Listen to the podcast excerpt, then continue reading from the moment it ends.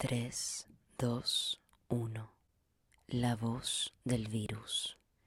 Esa que está dentro de ti y no se puede hacer nada para que deje de existir. Por eso, cariño, estornúdame tu paranoia, escúpeme tu ciencia ficción, bésame las fosas nasales con todos tus desahogos fronquiales, sin pudor y sin gloria